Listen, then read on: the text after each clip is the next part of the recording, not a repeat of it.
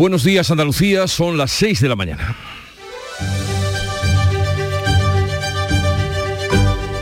Despierta tu mente, descubre la realidad. En Canal Sur Radio, La mañana de Andalucía con Jesús Vigorra.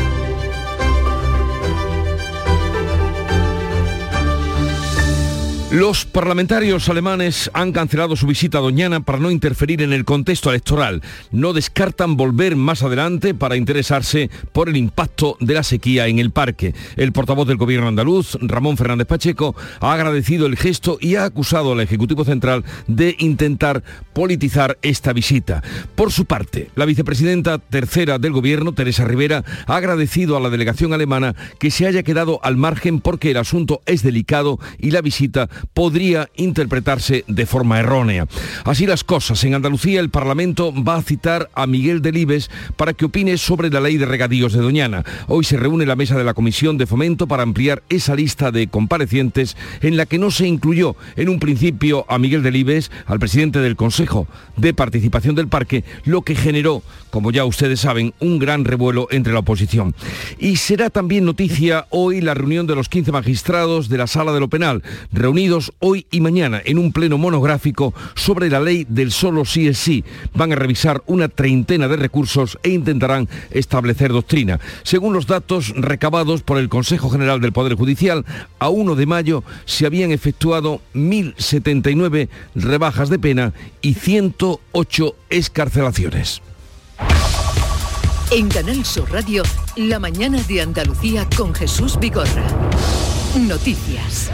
¿Qué les vamos a contar con Manuel Pérez Alcázar? Manolo, buenos días. Buenos días, Jesús Vigorra. Pero lo primero es saber qué tiempo tenemos para hoy. Este martes 6 de junio nos esperan cielos con intervalos de nubes medias y altas, aumentando por la tarde a nubosos en el tercio occidental al final, cuando no se descartan precipitaciones más probables e intensas en el litoral mediterráneo. De hecho, está previsto que se active alerta amarilla en la provincia de Cádiz entre las 3 y las 7 de la tarde. Las temperaturas mínimas seguirán sin cambios o en ascenso. Las máximas irán en ascenso salvo en las provincias de Cádiz y de Málaga, donde se esperan pocos cambios. Los vientos van a soplar de componente este flojos en el interior girando a componente sur en la vertiente atlántica, con levante fuerte en el estrecho y rachas muy fuertes. Al mediodía de este lunes conocíamos la noticia de que los parlamentarios alemanes que querían conocer la gestión de la sequía y el cultivo de fresas en Huelva, también iban a ir a Almería, suspendían su visita a Andalucía para no interferir con las elecciones generales. La embajada alemana anunciaba la suspensión del viaje a Andalucía durante la reunión de los diputados con el secretario de Estado de Medio Ambiente. El portavoz del gobierno andaluz, Ramón Fernández Pacheco, acusa al Ejecutivo Central de politizar esta visita. Intentó politizarlo desde el primer momento, utilizándolo como un arma electoral, en ese ataque permanente que mantiene en base a los bulos contra la agricultura y los agricultores de nuestra tierra. Y le ha salido mal porque los diputados alemanes han demostrado tener mucha más lealtad institucional, mucho más sentido común del que desgraciadamente tiene un presidente del gobierno. Hasta tres ministros han utilizado la visita para arremeter contra la Junta. Sin embargo, después de que la embajada alemana la suspendiera, la vicepresidenta Teresa Rivera reconocía la falta de interés de los parlamentarios alemanes por el regadío de la fresa de Huelva. Asunto sensible que puede dar origen a interpretaciones erróneas han decidido no ir y me parece correcto. No, pero no han hablado de Doñana, han hablado de eficiencia, de los eh, planes hidrológicos, de reutilización. La palabra Doñana no ha salido en el debate. La, la visita coincide con la campaña de boicot contra el consumo de fresa española en Alemania. Interfresa, la CEA, la COE defienden al campo andaluz. Aldi, una de las mayores cadenas de supermercados alemanes, aclara que compra la mayor parte de las fresas en Huelva por la exigente calidad del producto español. El gobierno andaluz va a aprobar hoy una declaración de apoyo al sector de los frutos rojos. El Parlamento andaluz va a ampliar hoy la lista de comparecientes sobre el proyecto de regadíos en la corona norte de Doñana para incluir así a Miguel Delibes de Castro. La mesa de la Comisión de Fomento ampliará la lista de comparecientes para incluir al presidente del Consejo de Participación de Doñana a propuesta de PP y Vox, como venían pidiendo los los grupos de izquierda. En principio, solo se prevé la inclusión de Delibes, con lo que la lista estaría formada por un total de 24 comparecientes. Inquietud en la Junta y en el sector pesquero después de que el Gobierno admita dificultades para la renovación del Tratado de Pesca con Marruecos que expira a mitad de julio. Entre las razones que pueden bloquear el tratado está el recurso pendiente de resolver ante la Corte Europea por el conflicto con aguas del Sáhara Occidental. El ministro de Pesca, Luis Planas, reconoce estas dificultades. Los armadores y pescadores afectados, evidentemente, serán apoyados por el eh, Gobierno de España para tener en cuenta esa situación creada a partir del 18 de julio. Casi medio centenar de barcos y unos 500 tripulantes andaluces se verán afectados si no se prorroga el marco vigente que expira el 17 de julio. La Junta comienza hoy a elaborar los presupuestos para el año que viene, 2024, y el Gobierno aprueba la ampliación del plan de recuperación para recibir otros 84.000 millones de préstamos de fondos de Bruselas. El Consejo de Gobierno eh, va a acordar el inicio de elaboración de los presupuestos de la Junta para 2024 y en Moncloa el Consejo de Ministros va a aprobar una adenda al plan de recuperación previsto para recibir otros 84.000 millones de fondos europeos que no van a ser ya a fondo perdido, sino préstamos eh, por los que habrá que pagar intereses. El Gobierno va a remitir a Bruselas las reformas a las que se compromete a cambio de estos fondos que vienen a consolidar las inversiones ya iniciadas. Pedro Sánchez plantea su campaña como un plebiscito entre PSOE y PP, propone seis debates, seis cara a cara con Feijó, pero sin el resto de líderes políticos. Todos los partidos lo han rechazado. Sánchez pretende celebrar los duelos televisivos con Feijó cada lunes desde la próxima semana y hasta el 17 de julio, seis días antes de las elecciones. He ofrecido seis debates, en este caso el líder de la oposición. ¿Por qué? Porque hay tres dimensiones en estas elecciones. Una es el de los dos únicos candidatos posibles. No porque lo diga yo, sino porque lo han dicho los españoles y españolas. El PP lo considera una excentricidad que Borja Semper achaca a la ansiedad de Sánchez. Entendemos la ansiedad del presidente Sánchez, entendemos la ansiedad de Pedro Sánchez, pero lo que le pedimos es calma, tranquilidad. No estamos para excentricidades y entendemos también que el presidente Sánchez está mucho más cómodo en un plato de televisión que en la calle. La propuesta disgusta a Yolanda Díaz, que quedaría fuera de foco mediático. Tampoco gusta a Podemos y Vox, que lo tachan de un intento de volver al bipartidismo. Una cámara de seguridad muestra a la alcaldesa de Maracena, la socialista Berta Linares, con su expareja y presunto secuestrador de la edil Vanessa Romero justo después del rapto. El vídeo desmiente la versión de la alcaldesa que aseguró no haber hablado con su expareja desde la noche previa al secuestro. La noche anterior hablamos, él estaba en Málaga y yo aquí, y nos despedimos diciendo que él tiene trabajo por la mañana, yo también, y que luego hablaríamos como siempre. Incluso hablé con él en videollamada, o sea que, que sé que estaba en Málaga. El forense certifica que el detenido no tenía eh, alteradas sus capacidades cuando decidió raptar al edil. Se investiga si tras el rapto habría un intento de ocultar un escándalo urbanístico en el que también estaría implicado el exsecretario de organización del PSOE y actual parlamentario Noel López.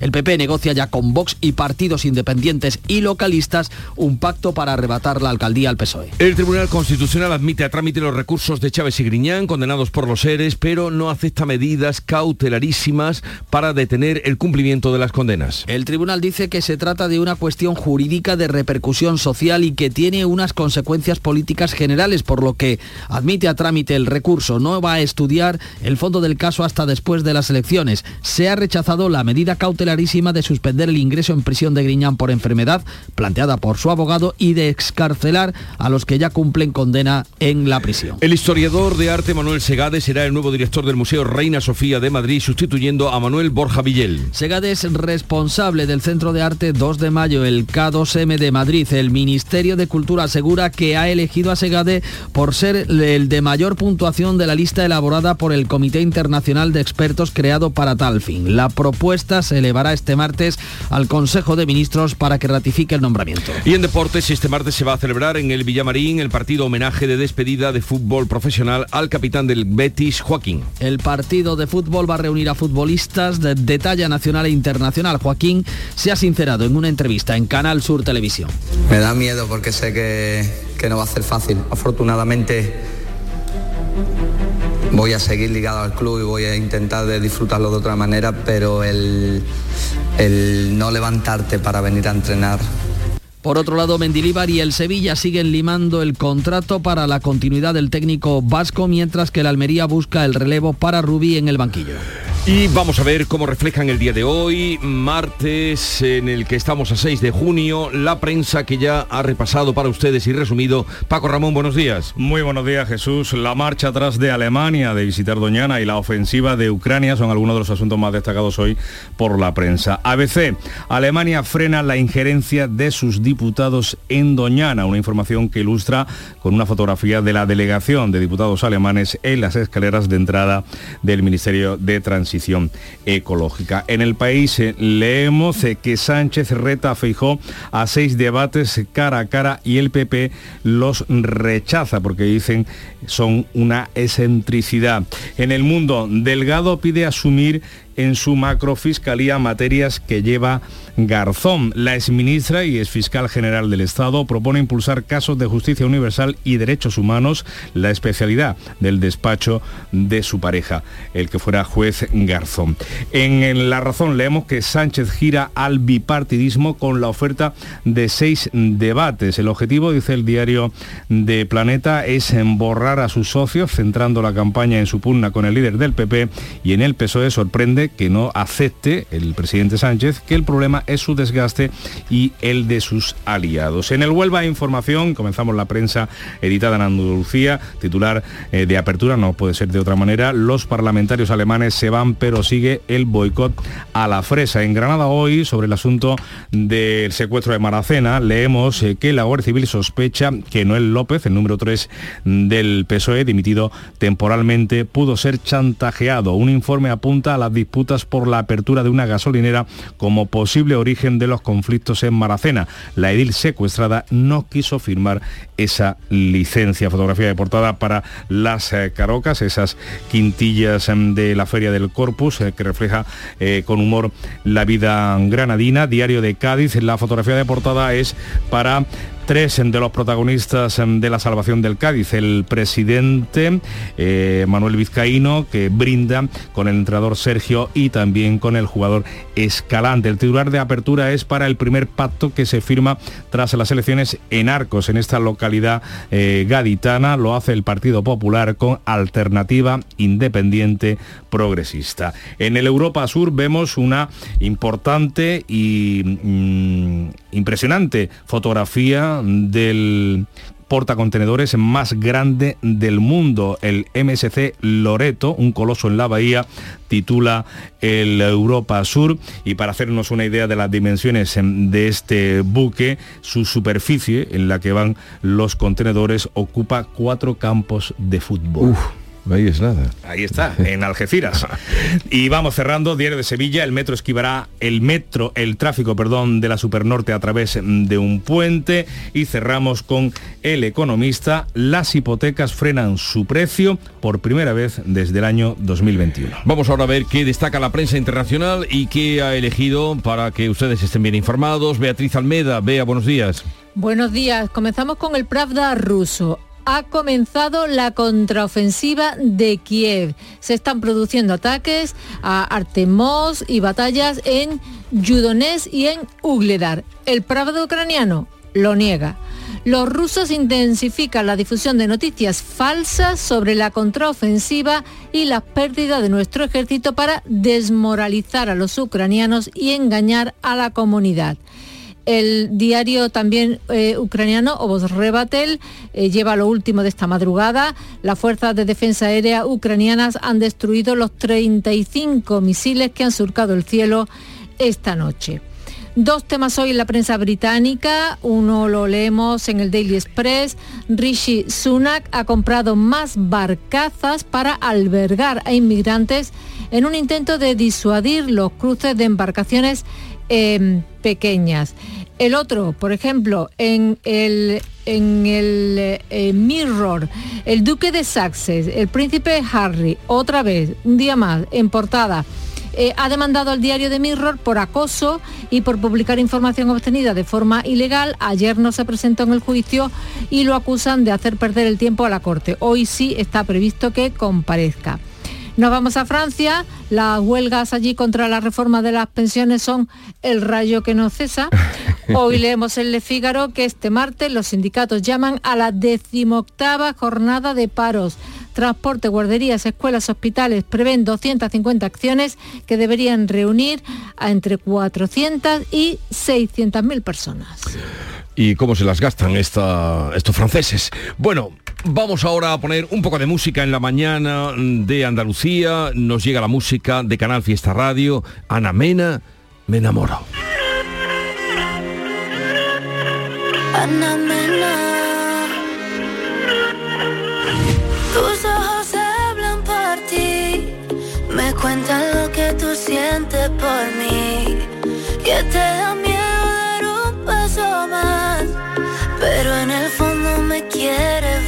said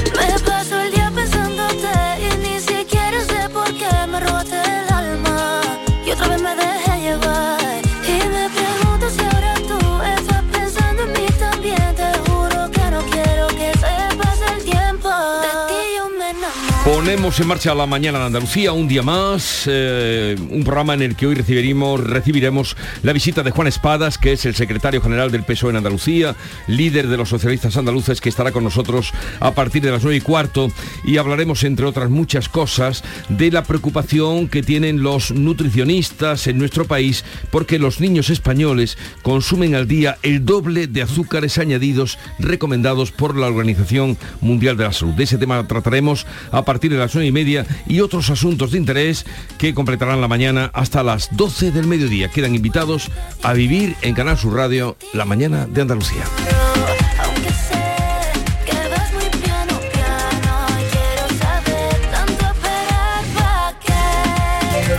Precios de locura en Rapimueble. Sofá Cheslón 249 euros. Dormitorio juvenil solo 389 euros. Aprovecha ofertas de locura y paga en 12 meses sin intereses. Rapimueble, líder en precios y calidad. Más de 200 tiendas en toda España y en rapimueble.com. La mañana de Andalucía. 6 y casi 17 minutos de la mañana, seguimos en directo contándoles en noticias y empezamos eh, por la más importante de las últimas horas y es que los parlamentarios alemanes que querían conocer la gestión de la sequía y el cultivo de las fresas en Andalucía, en Huelva, han suspendido su visita a nuestra tierra para no interferir, dicen, con las elecciones generales. Hoy precisamente el Consejo de Gobierno de la Junta de Andalucía va a aprobar una declaración, vea, eh, in- institucional para apoyar al sector de los frutos rojos. La Embajada de Alemania anunciaba la suspensión de la visita a Andalucía tras la reunión de los diputados con el secretario de Estado de Medio Ambiente. El portavoz del gobierno andaluz, Ramón Fernández Pacheco, agradece el gesto y acusa al Ejecutivo Central de intentar politizar la visita. Intentó politizarlo desde el primer momento, utilizándolo como un arma electoral, en ese ataque permanente que mantiene en base a los bulos contra la agricultura y los agricultores de nuestra tierra. Y le ha salido mal porque los diputados alemanes han demostrado tener mucha más lealtad institucional, mucho más sentido común del que desgraciadamente tiene un presidente del gobierno.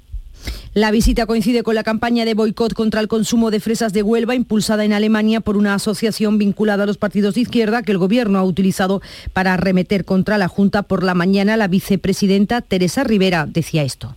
Que la Junta de Andalucía deje de tontear y poner en riesgo a los regantes y agricultores españoles, a la reputación de España y obviamente también a Doñana.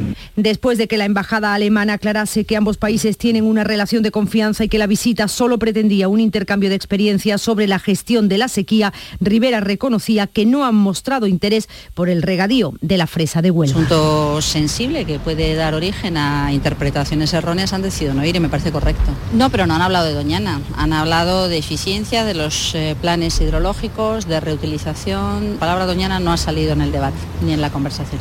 Desde el sector mm, de la fresa, la patronal Interfresa, su presidente, José Luis García Palacios, considera inteligente la rectificación de la delegación alemana. Asegura que se ha intentado tergiversar la razón de esta visita, que era conocer las eficientes técnicas de regadío que se usa en el sector de los frutos rojos onubense. Muy sabia la decisión de eludir esta visita en un escenario donde está, em, digamos que ah, realmente tergiversada la razón de su viaje, pero aún así les emplazamos a que estaremos encantados de recibirles También la Confederación de Empresarios de Andalucía ha salido en defensa del sector y ha lamentado lo que llama hostigamiento. La CEA da un rotundo respaldo a las empresas y profesionales del sector de los frutos rojos que dice referente por el uso legal y eficiente del agua. Además, la organización que preside Javier González de Lara se ha solidarizado con el tejido empresarial onubense, víctima segura de una campaña de mensajes falsos que cuestiona sin fundamento el cumplimiento de la legalidad y su compromiso con el desarrollo sostenible. El presidente de la COE, Antonio Garamendi, ha rechazado el boicot y ha destacado la idea de que el campo es compatible con el medio ambiente. Eh, contrarios a los boicots, porque es compatible totalmente el campo con el medio ambiente, que no se utilice de manera electoral, porque realmente eh, estamos hablando del sustento de la economía de muchas, de muchas familias. Pues mientras, eh, una de las eh, mayores cadenas de supermercados en Alemania, que está implantada también en nuestro país, la cadena Aldi, ha lanzado un comunicado en el que asegura que compra la mayor parte de las fresas para sus establecimientos en Huelva debido precisamente a la exigente calidad del producto español. Aldi asegura en este comunicado que mantiene un fuerte compromiso con el sector agrario español y que apoya todas las medidas que garanticen la gestión del agua y el suelo de Doñana a largo plazo. Cambiamos de asunto, aunque no dejamos eh, el para eh, Doñana, porque el Parlamento andaluz va a ampliar hoy la lista de comparecientes sobre el proyecto de ley de regadíos en la corona norte del parque para incluir a Miguel Delibes de Castro. La Cámara ampliará este martes la lista de comparecientes para incluir al presidente del Consejo de Participación de Doñana a propuesta de Partido Popular y Vox, como venían pidiendo los grupos de izquierda. El pasado viernes los partidos proponentes registraron un escrito informando al presidente del Parlamento, a Jesús Aguirre, que hoy volverá a reunirse la Comisión de Fomento para ampliar el listado de esos comparecientes. En principio solo se prevé la inclusión de Delibes, con lo que la lista estaría formada por un total de 24 personas. Más allá de estos asuntos, les contamos que la Junta y el sector pesquero andaluz eh, están inquietos eh, ante la finalización del Tratado de Pesca de Marruecos con la Unión Europea. Tiene fecha de caducidad a mitad del próximo mes julio. El gobierno, el ministro de Pesca Luis Plana, ya ha reconocido la dificultad de que ese acuerdo se renueve. Entre las razones que pueden bloquear su continuidad está el recurso pendiente de resolver ante la Corte Europea por el conflicto con aguas del Sáhara Occidental. El ministro de Pesca, Luis Planas, en Cádiz reconocía que la renovación va a ser complicada. Los armadores y pescadores afectados evidentemente serán apoyados por el eh, Gobierno de España para tener en cuenta esa situación creada a partir del 18 de julio. El gobierno andaluz manifiesta la gran preocupación que hay en nuestra tierra por la incertidumbre en la que se encuentra la flota pesquera que tradicionalmente faena en los caladeros marroquíes al no saber con certeza si se va a renovar o no ese acuerdo entre la Unión Europea y Marruecos antes del 17 de julio, que es cuando expira el que está vigente en estos momentos. Carmen Crespo es la consejera de Pesca. Hemos pedido al Ministerio de Agricultura y Pesca del Gobierno de España que pida a su vez a la Unión Europea que reactiven las negociaciones con Marruecos. Es fundamental que antes del día 16 de julio se le dé certidumbre a los pescadores de nuestra tierra. Seguimos con más asuntos medioambientales porque la Junta ha concedido la autorización definitiva para que Fertiberia acometa la restauración de los fosfollesos. Lo ha hecho el día precisamente del medio ambiente. Después de décadas de reivindicaciones, el proyecto tiene luz verde. Fertiberia destinará a la recuperación de la zona más de 60 millones de euros que van a servir para encapsular alrededor de 75 millones de toneladas de fosfollesos que llevan apiladas durante décadas junto a la capital onubense. Ahora la compañía procederá a solicitar de manera inminente la licencia de obras y comenzará en breves los trabajos de restauración que todavía se van a prolongar otros 10 años más. Nos quedamos en Huelva porque la Junta y el Instituto Geológico Minero de España van a revisar el estado de las balsas de las minas de Río Tinto. Según el consejero de Industria, Energía y Minas, Jorge Paradela, se va a utilizar una guía técnica elaborada por la Escuela Técnica Superior de Ingenieros de Minas de Madrid para conocer el estado de esas balsas. Materia de revisión y seguimiento de las balsas de la mina de Río Tinto, ¿eh? de las minas de Río Tinto, dada la singularidad de estas y la importancia y relevancia que tiene esa explotación. ¿no? A las 6 y 24 minutos abrimos página económica, les contamos que el Banco Central Europeo, el BCE, confirma que seguirá subiendo los tipos de interés hasta niveles, ha dicho textualmente, suficientemente restrictivos. La presidenta de la Autoridad Monetaria, Cristina Lagarde, ha asegurado este lunes ante la Comisión de Asuntos Económicos y Monetarios del Parlamento Europeo que las próximas decisiones de la institución perseguirán la restricción del crédito para seguir avanzando en la lucha contra la inflación y bajarla del 6% actual a un 2%. Nuestras futuras decisiones van a garantizar que la política de tipos llegue a niveles lo suficientemente restrictivos para que la inflación regrese al 2% a medio plazo y se mantenga en ese nivel durante el tiempo que sea necesario.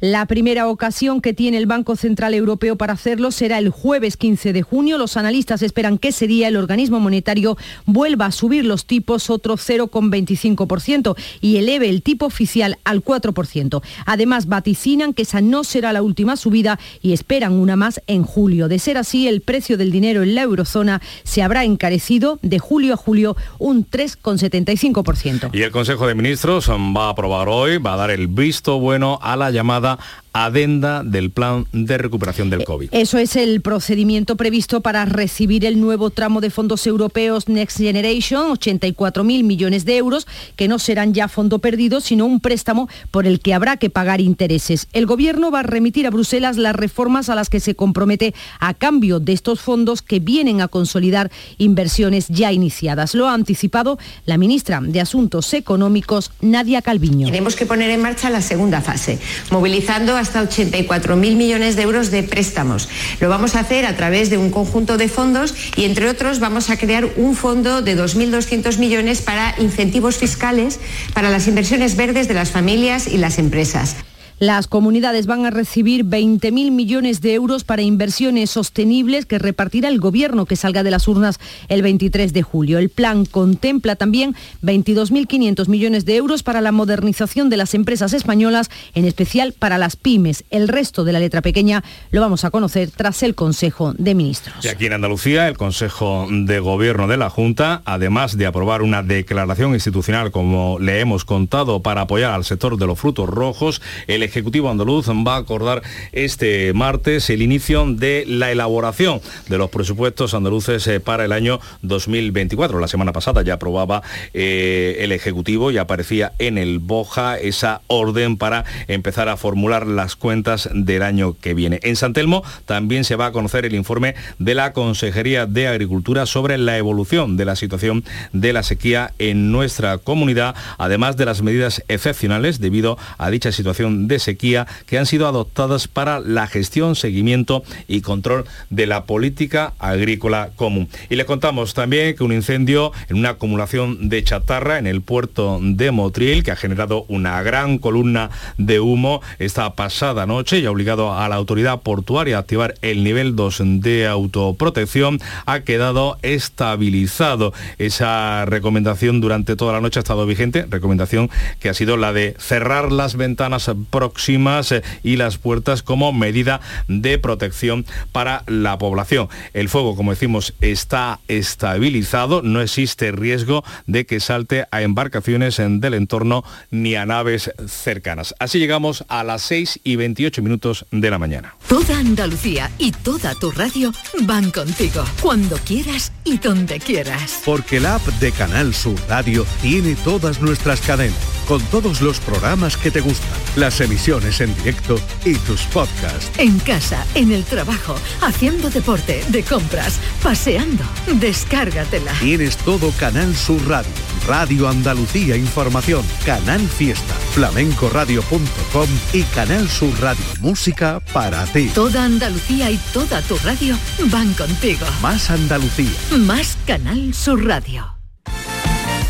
Y ahora es el tiempo del deporte con Antonio Camaño y un nombre propio, el de Joaquín. Buenos días. Hola, ¿qué tal? Muy buenos días. Día grande para el beticismo y día histórico para Joaquín, que se despide de los suyos en un partido homenaje en su estadio, en el Benito Villamarín, a partir de las 9 de la noche, rodeado de sus amigos. Van a estar Alejandro San, la Niña Pastori, Pablo Motos, Bertín Oforner, Curro Romero y también eh, futbolistas que vistieron la camiseta del Betis, como Rubén Castro, Alfonso de Nilsson, Oliveira y también aquellos que no vistieron vistiera la verde y blanca, pero que son íntimos y muy cercanos a Joaquín. Va a estar Casillas, Sergio Ramos, Raúl, Roberto Carlos, Cazorla, Luque, va a pitar Iturralde González y el capitán del Sevilla, también Jesús Nava, va a estar sobre el verde del Villamarín. Un Sevilla que sigue negociando y limando asperezas para firmar el contrato con Mendilíbar. Le han ofrecido un año más uno según los objetivos porque el Sevilla no quiere cometer los errores de vincularse a un entrenador por más de una temporada tal y como sucedió con Lopetegui y también con Jorge Sampaoli. Al técnico vasco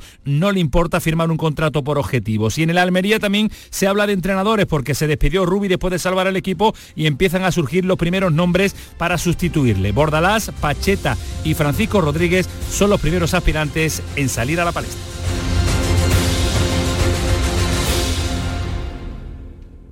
Canal Sur, la radio de Andalucía.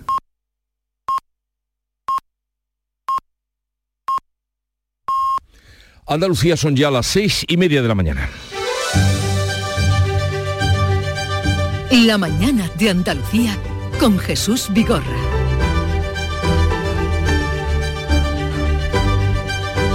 Y a esta hora, seis y media, vamos a repasar en titulares las noticias más destacadas que les estamos contando esta mañana. Lo hacemos con Beatriz Galeano.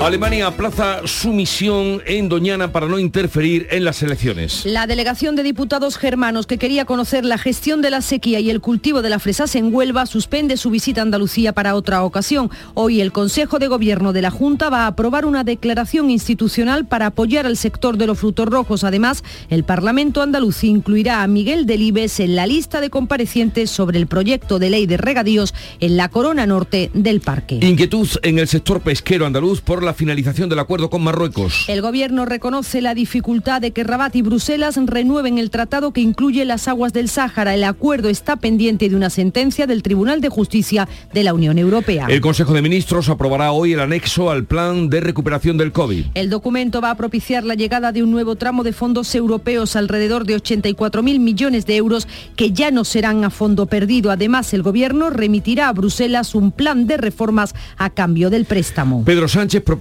seis cara a cara con Feijó. El Partido Socialista plantea hacer un debate cada lunes hasta las elecciones, pero solo con el candidato de los, eh, del Partido Popular. Los populares califican la oferta de excéntrica, mientras Sumar, Podemos y Vox coinciden en que Sánchez está fuera de la realidad. Nuevas en el secuestro de Maracena. Un vídeo demuestra que la alcaldesa se vio con el presunto secuestrador después del rapto. Las imágenes de una cámara de seguridad muestran a la socialista Berta Linares caminando con su expareja y presunto captor de la concejal Vanessa Romero después del rapto.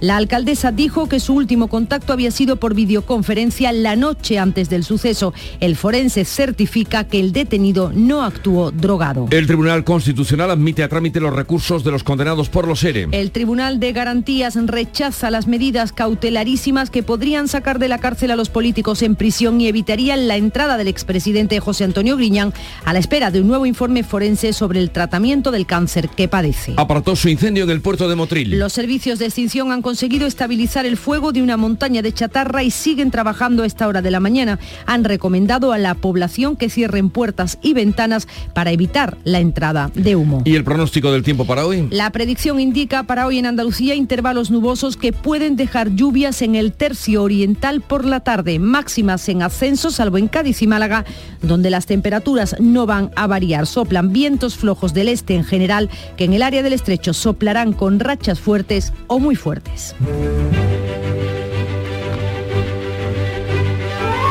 Hoy es San Norberto de Magdeburgo, patrón de Amberes. Eh, nació allá por el año 1080 en Xanten, Alemania, en el entorno de una familia noble, casa imperial.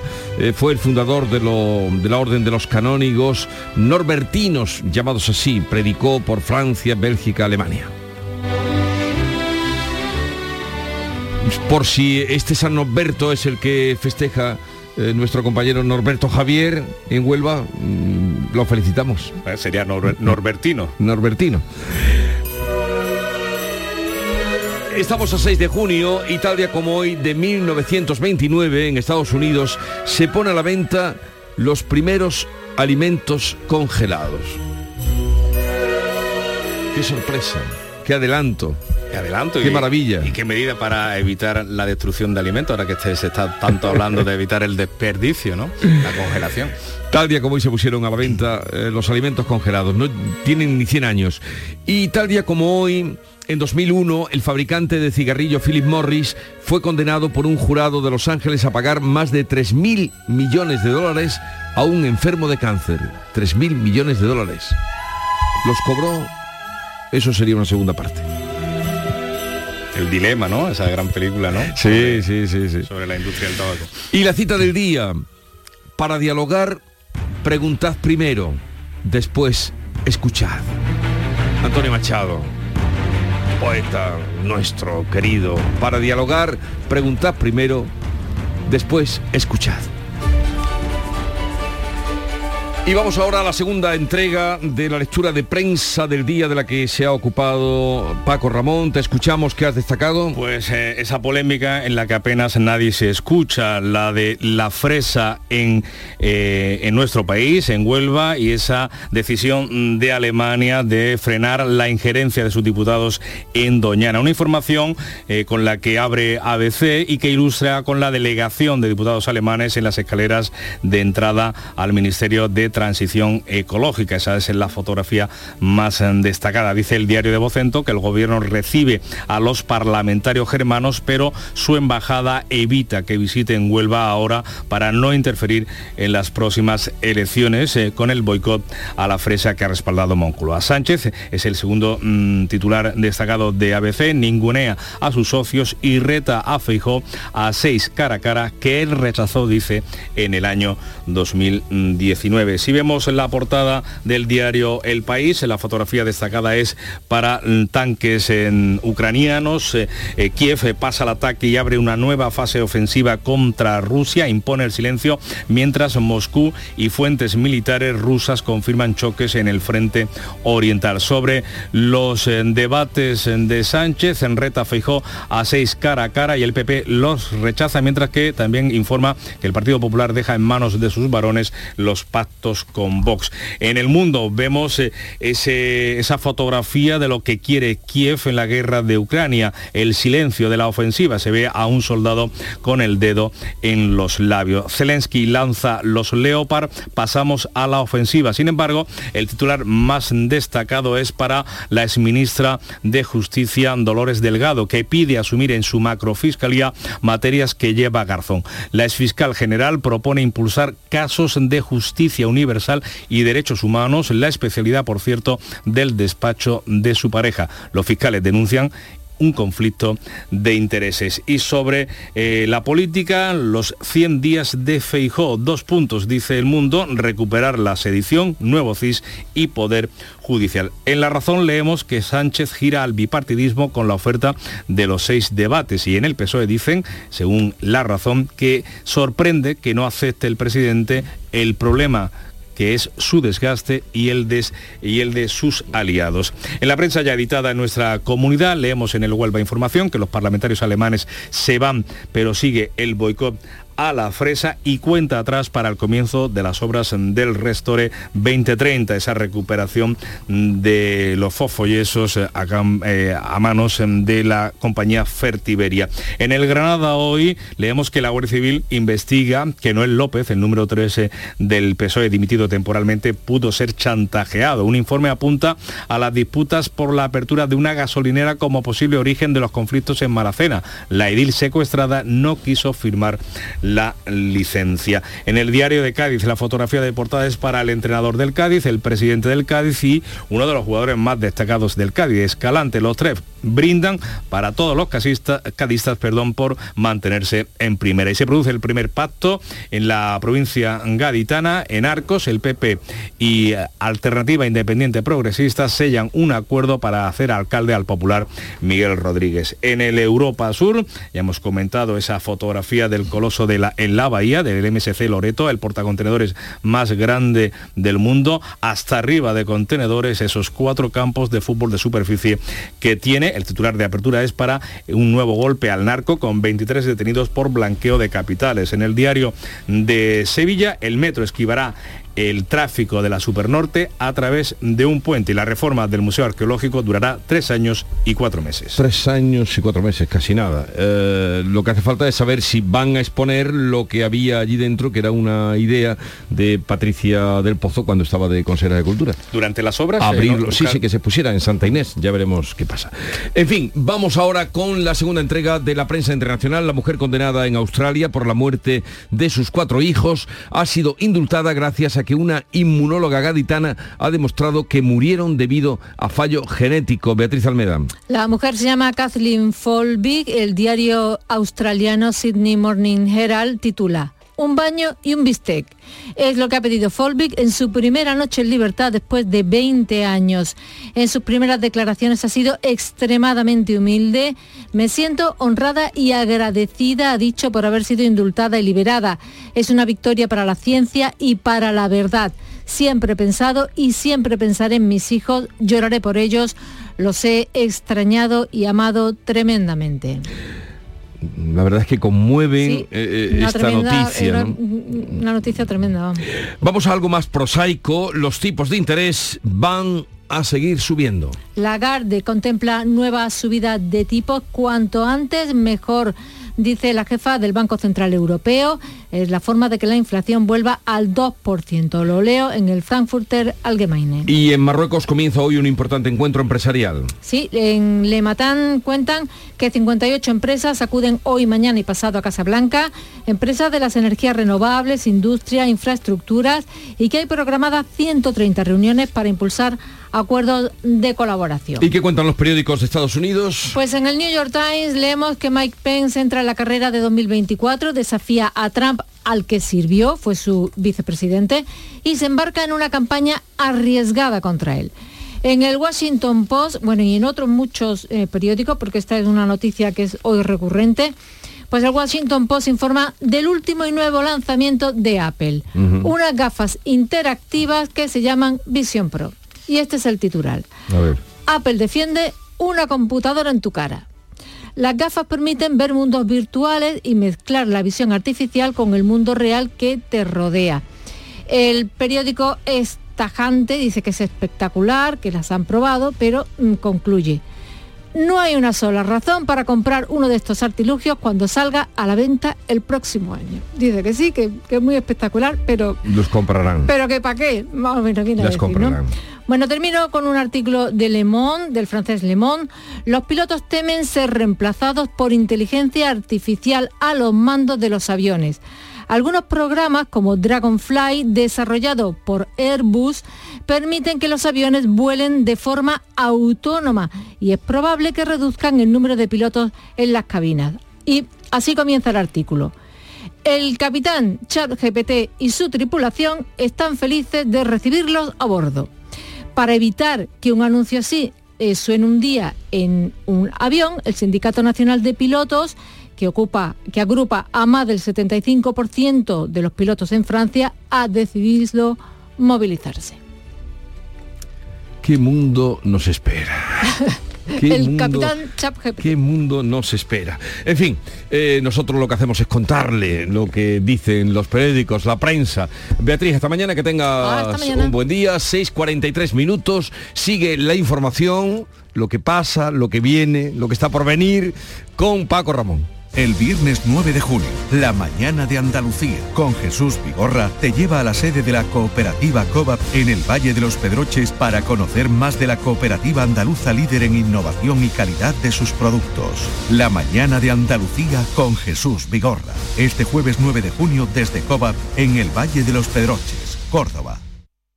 Hay gente para todo y el programa del Yuyu es de gente que le pone humor y alegría al día a día. Esto ha pasado en una youtuber de Tailandia que se ha grabado comiéndose un murciélago. Les gusta mirar el lado bueno de la vida por muy surrealista que pueda parecer. Tomaba una, una gran sopa, una sopa de picadillo para ir a echar murciélago. de aquí. El programa del Yuyu, gente genuinamente original. Dejaros ya de hacer el primo.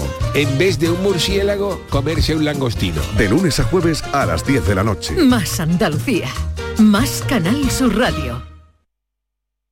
La mañana de Andalucía con Jesús Vigorra.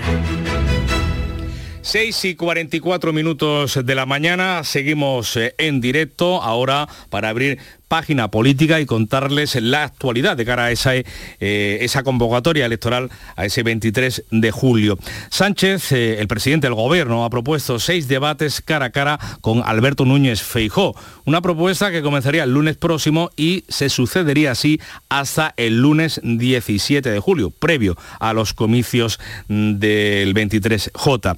El candidato socialista, Pedro Sánchez, se ha ofrecido a todas las cadenas de televisión para que organicen desde ya esos debates y reconoce que cuenta ya a esta hora con cuatro ofertas. He ofrecido seis debates, en este caso al líder de la oposición. ¿Por qué? Porque hay tres dimensiones en estas elecciones. Una es el de los dos únicos candidatos posibles. No porque lo diga yo, sino porque lo han dicho los españoles y españolas el Partido Popular de Núñez Feijóo cree que España no está para eh, lo que califica excentricidades. Así han reaccionado los populares a la propuesta del jefe del Ejecutivo que en boca del portavoz popular Borja Semper asegura entender la ansiedad de Pedro Sánchez al que le piden calma.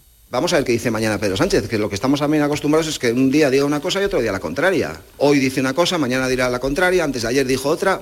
No nos vamos a dejar guiar, desde luego, ni marcar la agenda por la ansiedad de Pedro Sánchez. La propuesta de Sánchez deja fuera de foco a sus socios de gobierno, especialmente a la vicepresidenta y líder de Sumar, Yolanda Díaz, que critica que el presidente reduzca ese debate a una cuestión de dos hombres. Creo que mm, España no se resume en una foto entre Alberto Núñez Feijó y Pedro Sánchez. Eso no es nuestro país. No se resume ahí. Esa es una España muy pequeñita, el portavoz de Podemos, Pablo Fernández, se ha mostrado muy crítico con esa iniciativa que asegura pretende volver al bipartidismo. El Partido Socialista no se ha dado cuenta de que España ha cambiado, de que el 15M y la, y la irrupción de Podemos ha transformado definitivamente el escenario político y con un argumento muy parecido habla el presidente de Vox, Santiago Abascal. No se han dado cuenta de que España ha cambiado, no han aceptado la realidad. No es que aquí estemos otras personas y otros partidos. Es que hay millones de españoles que votan a otras fuerzas políticas. Pues quedan cuatro días para que Sumar y Unidas Podemos se entiendan y se presenten juntos a las próximas elecciones. El expresidente de la formación morada, Pablo Iglesias, apunta a que Más Madrid, los comunes y Compromís rechazan una confluencia con Podemos. Cree Iglesias que los tres han decidido concurrir solos, un error a su juicio que la izquierda no puede permitirse en un momento excepcional como el actual. El fundador de los morados, de Podemos, critica a Yolanda Díaz y a sus socios por pretender excluir de las listas a los dirigentes de Podemos como las ministras, las ministras Irene Montero e Ione Belarra. Que frente a una dinámica que yo sí he tenido la sensación de ver en los últimos días, como de venganza, como de una presión de, de Irene Montero fuera y no sé qué, creo que sería mucho más sensato apostar por la responsabilidad de cara a ese 23J, los trabajadores de correos amenazan con una huelga de 15 días justo antes de las elecciones. Consideran insuficiente la contratación de 5.500 trabajadores anunciada por la dirección de la compañía como refuerzo para cubrir la campaña electoral. El Sindicato Libre de Correos y Telecomunicaciones ha enviado ya el preaviso de huelga, del 7 al 23 de julio, que por el momento afecta a la Comunidad de Madrid, aunque amenaza con ampliarla, esa convocatoria, a todo el país. Y esta semana es clave para despejar el futuro de la Diputación Provincial de Cádiz, también de la Mancomunidad de Municipios en esta del campo de Gibraltar. Los votos de, las de los dos diputados de la formación local, la línea 100%, van a decidir la mayoría absoluta del PP o del PSOE en la administración provincial. También su apoyo será decisivo, como decimos, para conformar gobierno en la comunidad de la mancomunidad de municipios. El partido de Juan Franco, el alcalde de la línea, ya se ha reunido con socialistas y populares y proseguirá los contactos durante esta semana. En declaraciones a Canal Sur Televisión, Franco ha dicho que deja fuera de la negociación la aspiración de que la línea se convierta en ciudad autónoma. Entendemos por parte nuestra que es un tema tan sumamente espinoso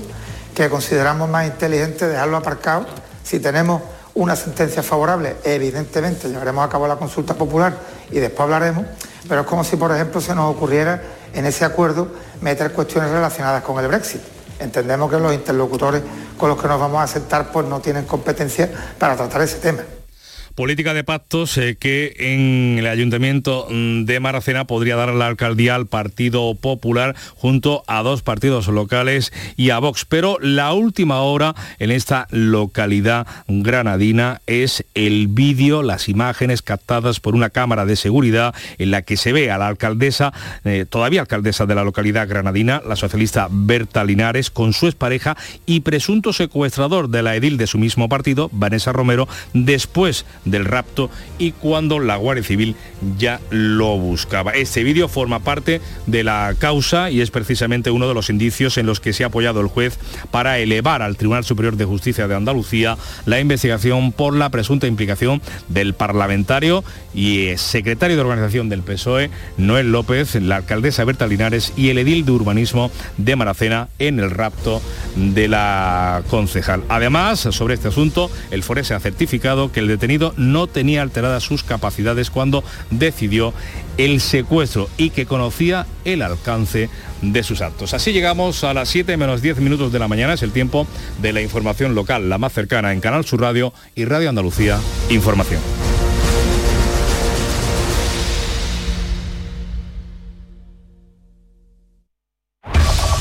En la mañana de Andalucía de Canal Sur Radio, las noticias de Sevilla. Con Pilar González. Hola, buenos días. Este martes hay partido de homenaje despedida a Joaquín, entrega de medallas por el Día de la Provincia de la Diputación y reunión de la Junta Directiva Regional del PP con Feijó, Moreno y el alcalde electo de Sevilla, José Luis Sanz. Enseguida se lo contamos antes el tiempo. Tenemos intervalos de nubes altas, aumentando a nuboso por la tarde sin descartar alguna lluvia al final del día. Las temperaturas suben. Está previsto alcanzar 34 grados en Écija, Lebrija, también en Morón y en Sevilla. A esta hora 21 grados en la capital. Capital. ¿Tu mirada tiene un aspecto triste, cansado o envejecido? La doctora Carolina Bruzual, oftalmóloga especialista en oculoplastia y medicina estética, reconstruye tu mirada, eliminando ojeras, bolsas y exceso de piel, priorizando siempre la salud de tus ojos. No lo dudes. Clínica de Medicina y Cirugía Plástica, doctora Bruzual. Estamos en Bormujos. Primera visita gratuita. Te esperamos. Los frigoríficos del ahorro, los frigoríficos Nevir. Selección de frío o congelador, motor inverter para bajo consumo, enfriamiento rápido silenciosos. Sí, sí, frigoríficos Nevir. En blanco o inox. Puertas reversibles. Ya lo hemos dicho, somos los frigoríficos del ahorro. Nevir, en las mejores tiendas. Las noticias de Sevilla. Canal Sur Radio. Ha llegado el día, Joaquín recibirá hoy un gran homenaje en el Benito Villamarín. Después de 23 años, sus compañeros de equipo, de la selección del Sevilla o simplemente amigos que han ido cosechando a lo largo de su vida deportiva, lo van a despedir en la que ha sido y seguirá siendo su casa. Será en un partido a las 9 al que también va a asistir el presidente de la Junta, Antonio Camaño. Buenos días. Hola, ¿qué tal? Muy buenas. Día histórico para el beticismo y día grande también para Joaquín que se despide en el Estadio Benito Villamarín a partir de las 9 de la noche en su partido homenaje rodeado de sus amigos porque va a estar Alejandro San, va a estar Bertín Oforne, va a estar Curro Romero, también jugadores del Betis como Oliveira, como Arzu, como Capi, como Cañas y también grandes del fútbol mundial como Sergio Ramos, Casilla, Roberto Carlos, en fin, un elenco de jugadores que van a intentar hacer feliz a Joaquín en su partido de despedida. Y en el Sevilla, negociación abierta entre Mendilíbar y el conjunto de Nervión para llegar a un acuerdo. El Sevilla le ofrece un año más otro opcional. Todo hace indicar que el Vasco va a aceptar la propuesta del Sevilla. A las 9 el partido por Joaquín y también a las 9 la Diputación de Sevilla entrega las distinciones por el Día de la Provincia en un acto institucional en el patio de banderas. La bailaora María Pajé será hija predilecta e hijo adoptivo del presidente de la Fundación Cajasol, Antonio Pulido. Las medallas de oro, 22, son entre otros para Cristina Haren, el rapero ACE, la lingüista Lola Pons, la Asociación de Donantes de Sangre y la Federación de Asociaciones de Mujeres Gitanas FACALI. Además, el bombero Eugenio Mantero que va a compartir esa medalla con su perra, ella, una pastora alemana con la que ha participado en las labores de rescate del terremoto en Turquía. La medalla pues es una forma también de, darnos visibilidad a todo el equipo, es la recompensa del esfuerzo que hacemos. Yo soy de los que pienso que la mejor medalla es el poder salvar la vida de cinco personas. La ministra de Hacienda, María Jesús Montero, acude al acto que va a presidir el presidente de la Diputación, Francisco Rodríguez Villalobo, que considera que estos reconocimientos tienen también un carácter reivindicativo. en el día en el que más orgullosos nos sentimos de ser de pueblo, se palpa y se siente pues el talento que tenemos en nuestra provincia. Y este martes también la Asociación Autismo Sevilla celebra en Fibes su gala anual y a las 9 de la mañana comienzan los actos oficiales por el 179 aniversario de la Fundación de la Guardia Civil. También este martes, pero en crónica política, el presidente del Partido Popular, Alberto Núñez Feijó, el presidente del PP andaluz, Juanma Moreno, y el alcalde electo de Sevilla, José Luis Sanz, intervienen en la reunión de la Junta Directiva Regional que se va a celebrar aquí. Una semana después de las elecciones, el próximo alcalde, José Luis Sanz, ha reunido a sus concejales para diseñar lo que será el gobierno de la ciudad y las primeras medidas que se pondrán en marcha tras la toma de posesión el sábado 17 de junio. Por el momento ya sabemos que habrá cuatro áreas que explica el propio José Luis Sanz. Cuatro de ellas serán nuevas y prioritarias como limpieza, parques, jardines y arbolados, parques innovadores y cartuja, patrimonio y, por supuesto, un área de barrios de atención preferente. Voy a poner a Sevilla a funcionar. Voy a gestionar la ciudad con eficacia para darle la vuelta y pondré en marcha un proyecto llamado Sevilla. También les contamos que el Ministerio de Cultura ha licitado por más de 26 millones y medio de euros las obras de reforma y rehabilitación del Museo Arqueológico que tiene un plazo de 40 meses y la Autoridad Portuaria de Sevilla ha activado el nuevo ramal ferroviario de la zona franca poniendo en marcha la nueva vía del ferrocarril con 700 metros de longitud que está en el polígono industrial Torre Cuellar. Son las 6 de la mañana y 55 minutos. ¿Te gustaría venir a la grabación del show del comandante Lara? Muy buena familia, somos la destilería y queremos invitaros a que os vengáis este martes, día 6 de junio, a las 7 de la tarde al auditorio Nissan Cartuja, a la grabación del show del Comandante Lara. Allí estaremos como invitados y además presentando nuestro nuevo single. Un besito para todo el mundo y no te lo pienses, allí te esperamos. Recuerda, martes, 7 de la tarde. Entrada gratuita hasta completar aforo. El show del Comandante Lara. Con la colaboración del auditorio Nissan Cartuja. En Canal Sur Radio, las noticias de Sevilla. La Audiencia de Sevilla ha celebrado el primer juicio en España por acoso sexual en la calle sin contacto físico desde que entró en vigor la ley del sí. Ante estos casos, antes estos casos solo llegaban a juicios si las víctimas eran menores o tenían algún grado de discapacidad. El individuo es un hombre de 60 años que el pasado mes de marzo fue grabado por dos chicas en la calle Torneo mientras se masturbaba y las insultaba. Ellas grabaron y el vídeo se hizo viral. Ahora te vas, ¿no? Asqueroso, ahora te vas, ¿no? Ahora te vas. El hombre dice no recordar nada, pero asume los hechos ante la evidencia de las imágenes. Es reincidente y está condenado a dos años de cárcel por hechos similares que estaba en suspenso si no volvía a delinquir, pero ha vuelto a ocurrir. Ahora la Fiscalía pide su ingreso en prisión. Además, la Guardia Civil ha detenido un hombre por agredir a su hijo menor en el interior de un bazar en Araal. Ocurrió ante varios clientes y fueron los que alertaron a los agentes. Y la policía ha detenido en Écija al dueño de un supermercado por tener alimentos en descomposición y con insectos. Hacía grandes ofertas y así se aprovechaba de la falta de recursos económicos de los vecinos de la zona e incluso de otros pueblos que acudían hasta allí. Según la portavoz policial, Sara Talabán ponía en riesgo la salud de los clientes. Había alimentos, por ejemplo, que tenían que conservarse en frío, estaban a temperatura ambiente y olían mal y tenían insectos. Las graves irregularidades que se estaban cometiendo en el mismo y que suponían además un riesgo inminente y extraordinario para la salud de las personas, ya que las instalaciones carecían de las medidas mínimas higiénico-sanitarias que tienen que cumplir todos los productos para llegar con plena garantía al consumidor final. Y hemos sabido que la Policía Local de Sevilla ha intervenido más de 100 kilos de carne congelada en pésimas condiciones de salubridad para la venta en los puestos ambulantes en las inmediaciones del Estadio de la Cortuja por los conciertos de Manuel Carrasco este fin de semana. Más de 100 kilos de salchichas y hamburguesas en mal estado que han sido destinadas ahora para residuos.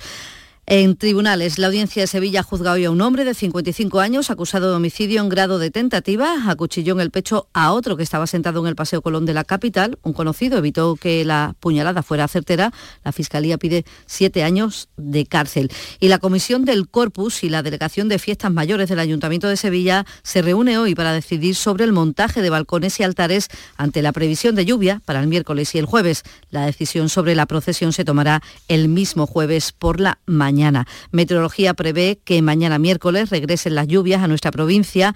Lo que ha caído se nota poco en los pantanos, es el equivalente a 11 días de consumo, pero las tormentas y el granizo sí han hecho daño en el campo. El alcalde de Lebrija, José Benito Barroso, espera tener cuantificado esos daños para pedir al Gobierno la declaración de zona catastrófica en un área distinta a la afectada hace dos semanas. Y lo que es la zona agrícola ha afectado a una zona entre Lebrija y el Cuervo, ¿no? Algunos cultivos como puede ser el girasol sí que tuvimos una tromba que no estamos acostumbrados a ver una tromba como esta en los últimos años. Lo que ha llovido, que hace producir daño, poca agua, y la que llueve pues en tromba. Y la Diputación de Sevilla ha iniciado las expropiaciones para llevar el agua del embalse del Jarrama al Castillo de las Guardas. Costará 12 millones, a lo que hay que añadir otros 4 millones de unas obras que van a beneficiar a 1.500 habitantes. Y en cultura, el Teatro de la Maestranza cierra temporada con la ópera Tosca a partir del jueves, pero hoy hay una representación para menores de 30 años a precio muy reducido, a 10 euros, una cita para no perderse, dice el director del Maestranza, Javier Menéndez. Yo creo que como primera toma de contacto va a ser, eh, va a ser verdaderamente impactante para, para ellos, ¿no? Una, una, obra como Tosca, una, una obra, eh, uno de los grandes Puccinis, uno de los grandes, de las grandes obras del repertorio. De